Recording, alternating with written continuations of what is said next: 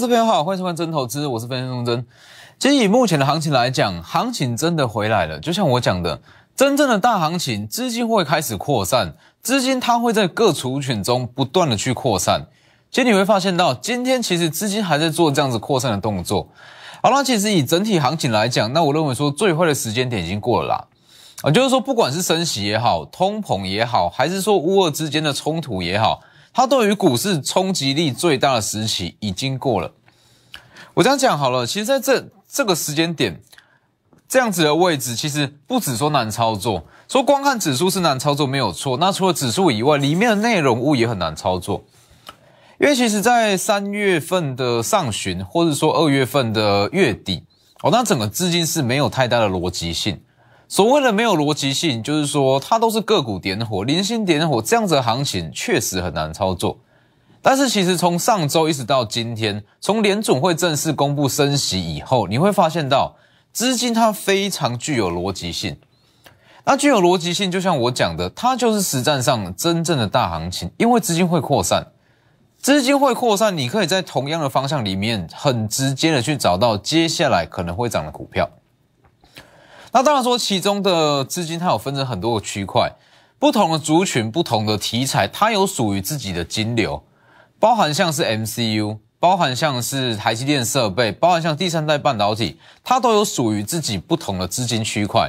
好，那当然说，不同的资金区块，它扩散的方式都会不一样，这等一下我们再来讲。所以其实指数在这个时间点不是说非常重要，那稍微去看一下大整个加量结构，大约是这样，就是说。在一万七千七百点这个位置，它卡了比较多的套牢套牢卖压。那预计指数会在一万七千七百点上下震荡。那稍作震荡，那再去挑战季线，它会站的说更扎实哦。这就是整个指数的规划跟整个指数它的套牢区。好，那我认为说，其实指数就是参考就好。那重点还是摆在说盘面向资金扩散的动作，因为其实行情真的回来了。哦，大资金真的回来了，我相信大家的也都感受得到哦。很多个股，很多所谓的绩优股都开始一档一档在上涨。那当然说，在这两周，那跟着我们操作的新成员、新加入的成员非常多。那很多人都会有这样子疑问：为什么资金逻辑，为什么资金扩散，它这么神奇，可以直接找到接下来会涨的股票？为什么可以从想？为什么可以从中沙的上涨？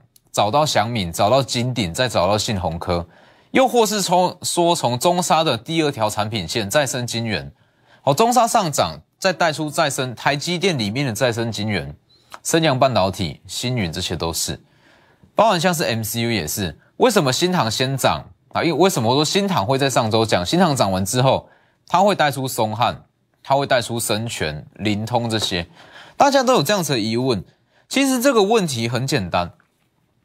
就像是说高铁好了，举个最简单的例子，高铁高铁从台北出发南下，下一站会到哪里？新竹、桃园，是不是？高铁从高雄北上出发，下一站会到哪里？台南，接着台中。为什么你知道？因为你对台湾的地理够熟悉嘛。那为什么会知道中沙涨完涨祥敏，再涨井底，再涨信鸿科，那接着轮到升阳半，轮到新宇也跟着上涨。因为我对产业够熟悉，所以这个东西其实是相对的。只要你了解说整个产业它的规划，你会很清楚知道资金接下来会往哪里流。先看 MCU，啊，以 MCU 来讲，就像我讲的，其实你说一段行情出来之前，那首先你要去判断说目前的资金它流向哪里，金流在哪里。那当时会讲 MCU，关键就在于资金它在向后找题材嘛。资金它开始去买一些从来都没有只涨的瓶盖股，台骏啦、真鼎、GS 这些，好代表说资金它在找去年啊原原本就有的题材，它没变过。所以你去看今天，今天包含像低轨卫星也很强势，低轨卫星也是在去年第三季非常强的一项族群，是不是？资金就是在向后找题材，所以上周才会讲 MCU 的黑马股四九一九的新塘，三月十七讲完之后，三月二十二。本周二上涨四趴，本周三昨天涨停板创历史新高，今天三月二十四号最高来到一百八十元，短短一周二十趴，获利就是二十趴。那当然说，是应该说整个 MCU 族群它里面的个股平均的成交量都比较大哦，包含像盛群，包含像深全、灵通这些，其实均量都还算大。那也是因为它均量比较大，所以代表说它这一条金流的量是比较多。金流的量比较多，代表说它扩散的速度跟它的效益会来的比较大。哦，等于是说，好，这个时间点新塘先涨，涨完之后，包含盛群、包含松汉这些中小型二三线的 MCU 全部一起涨，同时间上来，因为这一块的金流它的量是比较多。那当然说。金流的量比较大，有它的好处，但是也有它的缺点。就像我讲的，我们资金只有一套，同一段行情里面，我们操作 A 就不可能去买 B，没有错嘛？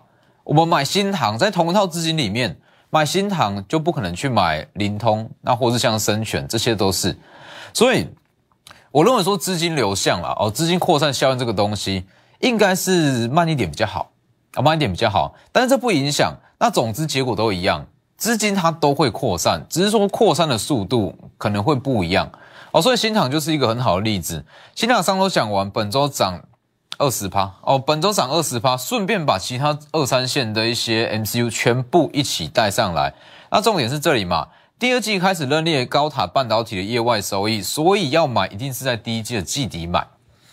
所以其实新场上涨，你会知道大行情回来了。应该说大资金回来了，大资金回来，资金会扩散，资金会扩散，每周或是每隔两到三天就会有新的股票，就会有新的标股。所以就像我讲的，只要资金开始出现扩散效应，周周都会有新标股。这不是口号，而是资金真的回来，而且是在不追高的前提之下，那我们去找到接下来会涨的股票。就像刚刚所举的例子。为什么我会知道？好像中沙，中沙涨完为什么要涨祥敏？这里中沙，中沙它算是这一段了，我们就看这段行情。应该说中沙它是率先率先上涨上去的。好，经过说大盘千点的下跌，中沙率先上涨。三月九号有讲过。好，接着一直到今天还在创高一百三十八元，是不是？中沙这一段率先上涨。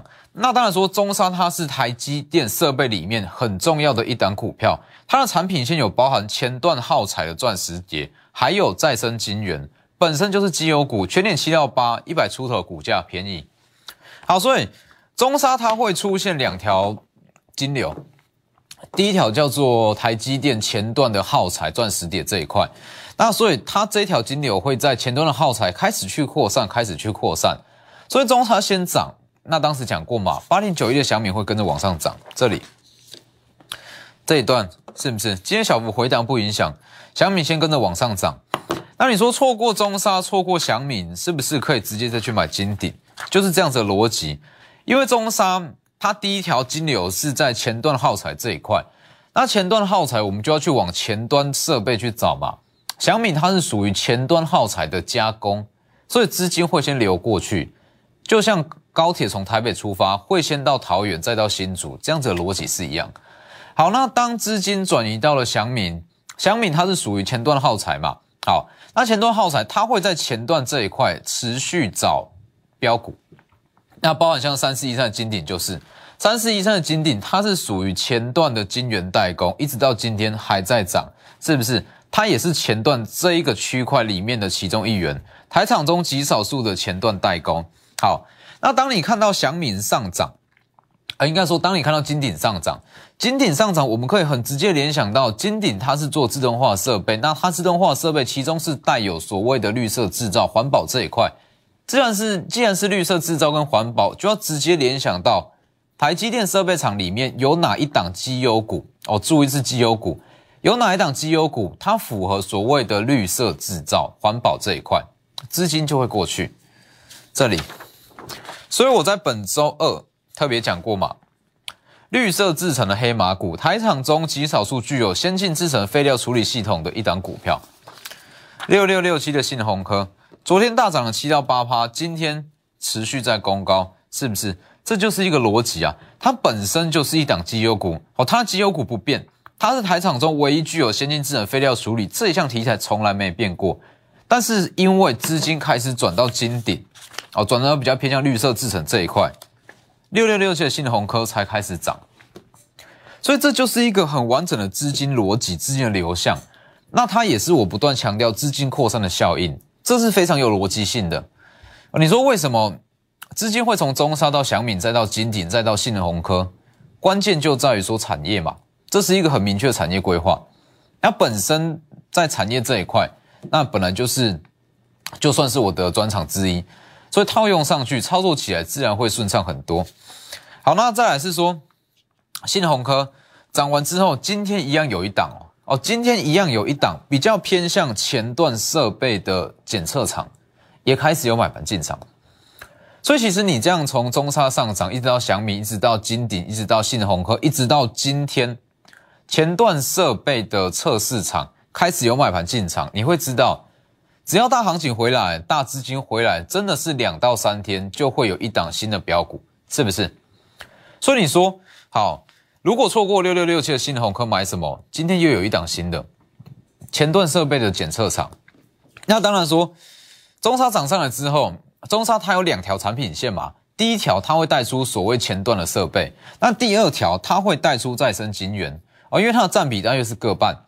那再生晶圆这一块，当然不是说随便去选再生晶圆，而是要去选，因为中沙它本来就是台积电设备的一员。所以是要去选台积电设备里面的再生晶圆厂。那台积电设备的再生晶圆厂就两档，升阳半跟星云。所以升阳半随着中沙的上涨，昨天是不是一根涨停板？今天在大涨，大约是四趴左右，往上拉。台积电的再生晶圆厂升阳半。那如果说照这样的逻辑，接下来可以去留意的，可能就会是三五八三的星云。就是用这样的逻辑下去选股票，所以你说，在这个时间点，如果你要去买绩优股，绩优股这么多，现在要买哪一档？这是重点。那只要说资金它开始有逻辑性，你就可以在不追高的前提之下，直接买到接下来会上涨的股票，不是今天强势的股票，而是接下来会强势的股票。所以为什么从三月十七号过后，那我告诉你说，行情真的回来了，你不要去管指数，指数怎么走不重要。所谓行情回来是资金它开始有逻辑性，它开始会扩散。只要开始会扩散，你可以在不追高的前提之下买到接下来会涨的股票。所以其实台积电这一群啦，哦，台积电这一群它算是最好的轮动。应该说，台积电所有的供应商，它的均量大约是一半以上都不到一千张哦，每天均量都不到一千张。那也是因为说它整体的金流是比较低。哦，所以它会以轮涨的方式上攻。那轮涨最大的好处就是说，我们不会有机会成本。哦，赚完一档换下一档，下一档赚完再去换下一档。但是如果你说像新塘，那新塘涨上去之后，所有的二线、三线全部一起跟涨，涨势很快没有错。但是同时我们会有机会成本。哦，赚新行不可能同时去买别的 MCU 嘛？差别大概在这里。但是其实它的逻辑都不变啦，它的结果都不变，资金都是会扩散。只要会扩散，这就是好行情。包含像康普也是，康普今天是不是涨七趴，上涨七趴？那康普我们是在大约是这个位置就开始讲，一路这样往上涨，往上涨。康普的上涨，那再把美骑马一起带出来。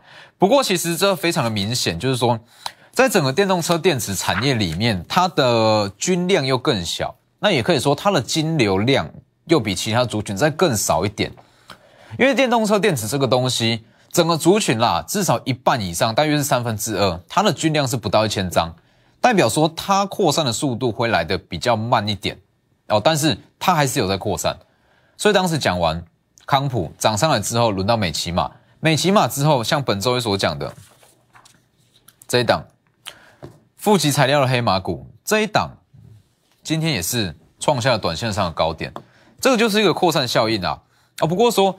因为资金有限，资金只有一套。那如果当你发现到资金扩散的太慢，我会先出场，我会先把一些股票先把它获利出场。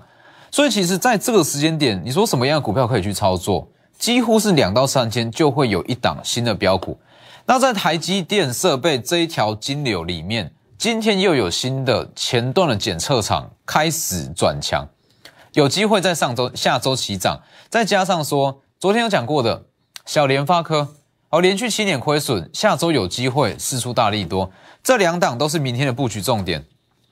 跟着资金走，每周都有新标股，甚至两到三天就会有新的标股出现。利用广告时间跟上下一档标股，直接打电话进来，先进段广告。所以很多人会觉得说，资金扩散效应为什么这么的神奇？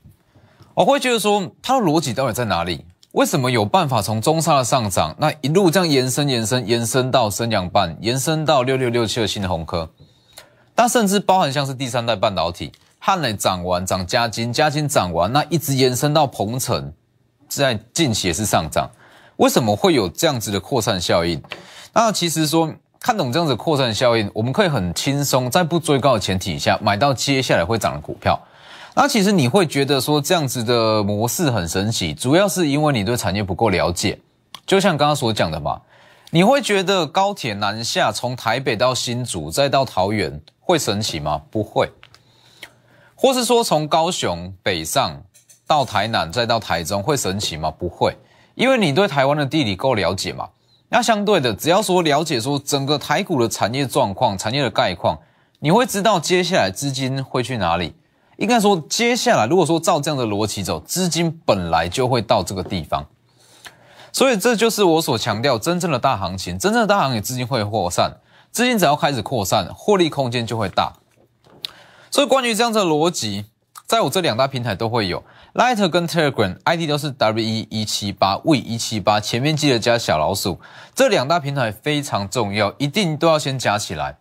它可以帮助你说，除了说会告诉你一些资金的状态以外，也可以帮助你把一些所学到的东西下去做整合。哦，有些人说基本面很强，产业面很强，技术面很强，筹码面很强，但是如果你没有把它整合到实战应用，其实还是赚不到钱。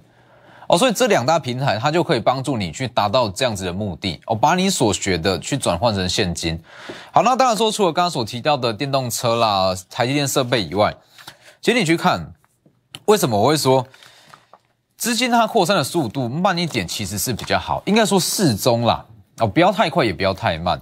就像四九一九的新塘，因为每一条族群的金流，每一项族群的金流它都不一样。然哦，它里面的资金含量都不一样。那像新塘来讲，新塘包含像圣群，包含像是松汉、生全这些，它整体的均量，整个族群的均量是相对来讲是比较大一点。那族群的均量大，就代表说它扩散速度会快，扩散速度会快。就像我刚才讲的，好，上周买完新塘之后，新塘涨上去，那我们要去哪里找还没涨的股票？其实难度是比较高啊，因为还没涨的股票在新塘上涨的同时，全部都被带上来了。哦，这就是我所讲的，所以在 MCU 这一块，它资金还是会扩散，只是说能操作的标的可能不会到这么的多。哦，这就是其中的差别，但是不影响，有好有坏。那像是说电动车电池，今天也是非常的强势。四七三九康普，四七三九康普这个位置开始讲往上拉，但是因为说康普，康普这样的资金流向跟资金扩散效应真的是比较慢。哦，它的股性太温，所以康普就已经先把它出掉。哦，康普我们已经先卖掉了，那就是把资金去做更有效率的应用。哦，这不怕你知道。那包含像是四七二一的美骑嘛，美骑嘛也是。其实电池正极材料，它就它会开始从上游，哦，上游正极材料开始扩散，上游正极材料开始扩散到负极。美骑嘛涨完之后，负极材料黑马股上周讲过这个位置，今天也是大涨一根长红。带量带量大涨，拉出长红，创下短线上的新高，这也是一个资金扩散的效应。从上游正极材料一直到上游材料的负极材料，这样慢慢下去，慢慢下去。只是说整个电动车电池它的资金量就比较少，扩散速度慢。那我们就是先换股操作。那包括像第三代半导体也是，第三代半导体它其实也可以凸显出一个很重要的观念，就是。看懂盘面现象，你会知道现在该买什么，这是其中一环。就是说，在这个时间点，你知道说盘面上的资金他在想什么，你会知道现在该去做什么样的族群。那你抓抓到这样子的族群之后，你就可以在这样子的族群里面开始去寻找资金扩散的效应。那只要说资金扩散效应出来，你可以直接去找接下来会涨什么股票。就像第三代半导体，第三代半导体当时为什么会在这里买？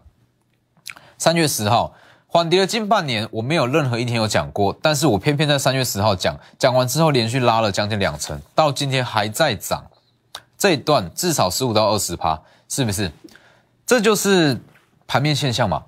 了解到盘面现象之后，你会知道现在该买什么族群，该买什么题材。好，抓到这样子的方向之后，我们就可以开始在这样子的族群里面去寻找股票，寻找说这档上涨之后，资金会窜到哪里，资金会流到哪里，这就是资金的逻辑性。所以只要出现这样的情况，操作起来会很快，赚钱速度也会快。所以三七零线汉磊今天在涨，那包含像是汉磊先先讲嘛，汉磊涨上去之后，轮到三零一六加薪，同集团一定会跟涨。尤其是说以今年来讲，今年加金的空间可能会比在汉磊再大一点点。在今天加金再涨二点八趴，这一段也是大约是十五到三十趴左右。那就像我讲的，其实资金扩散效应有分成很多种，它有可能会从上游一直到中游，一直到下游，也可能从相关的一些供应商、竞争者下去开始扩散。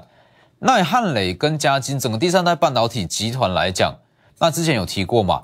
它会开始慢慢扩散到最具有想象空间的第三代半导体股，鹏程八二五的鹏程，鹏程涨上来之后，今天的汉磊跟嘉金又在续攻，那它有机会再把包含像是二极体这一块再带出来，所以其实只要说依照这样的逻辑下去做选股，下去做操作，不用到一周，可能说两到三天就会有新的标股、新的机会，所以像中沙也是啊。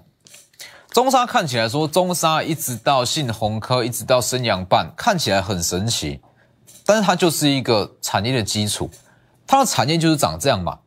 台北本来就是在桃园的上面，桃园本来就是在新竹的上面，这有什么神奇？没有，产业也是一样。一五六年的中沙，中沙今天续涨，应该说中沙在三月十七先涨一根涨停板，从这个时间点开始，因为行情回来了嘛。行情回来，资金就开始扩散。中沙涨上去之后，扩散到两条产品线：前端耗材钻石碟跟再生金源。